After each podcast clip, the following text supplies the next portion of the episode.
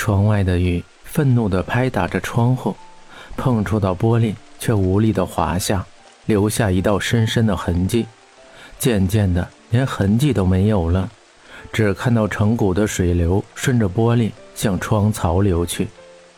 电闪雷鸣，狂风怒吼，一道道闪电像是抽在人的心上，带来阵阵的心痛。惊天的雷像是要逃避封印的魔兽，用力的撞击着。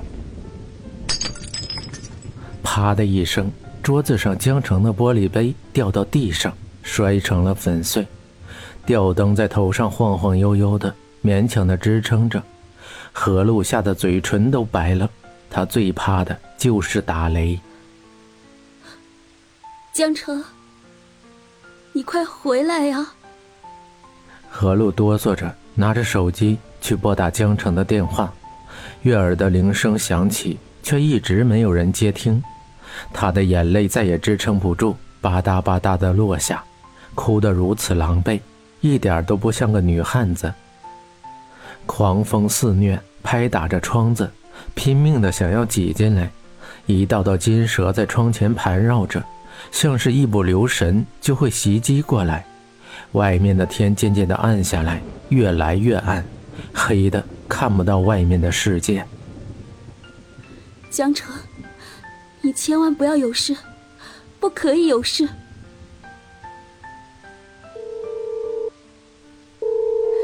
江城，你现在到底在哪里？你接电话好不好？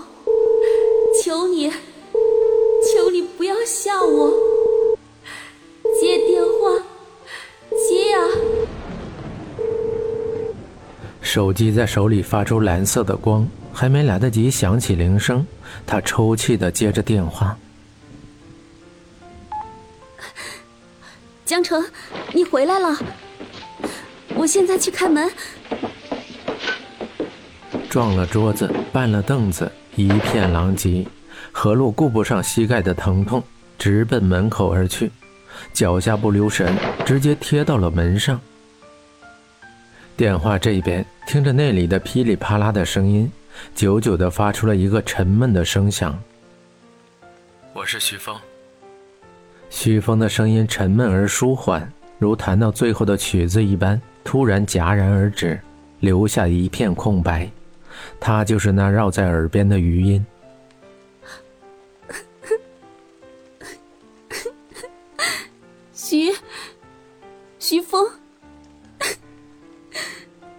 在哪里？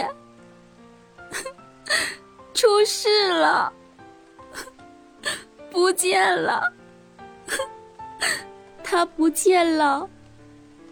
何露抽泣着，语无伦次地说着，眼泪像是断了线的珠子，怎么也止不住。他胡乱的擦着，无助的靠在门上，像是一阵风就可以吹散的浮萍。你先别急，慢慢说，谁不见了？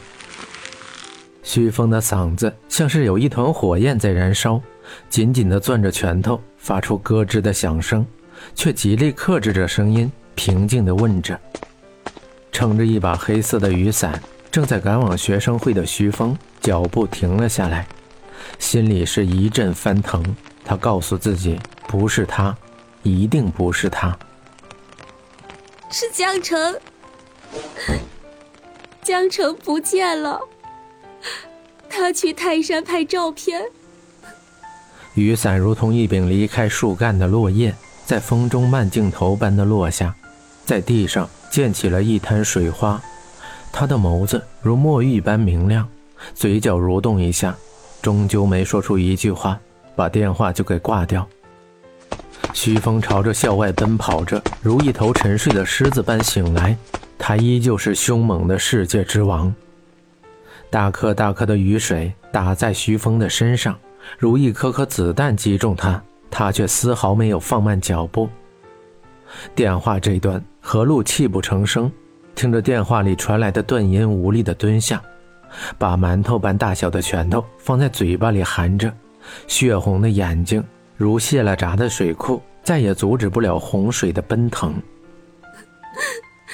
江城，江城，你回来，回来呀！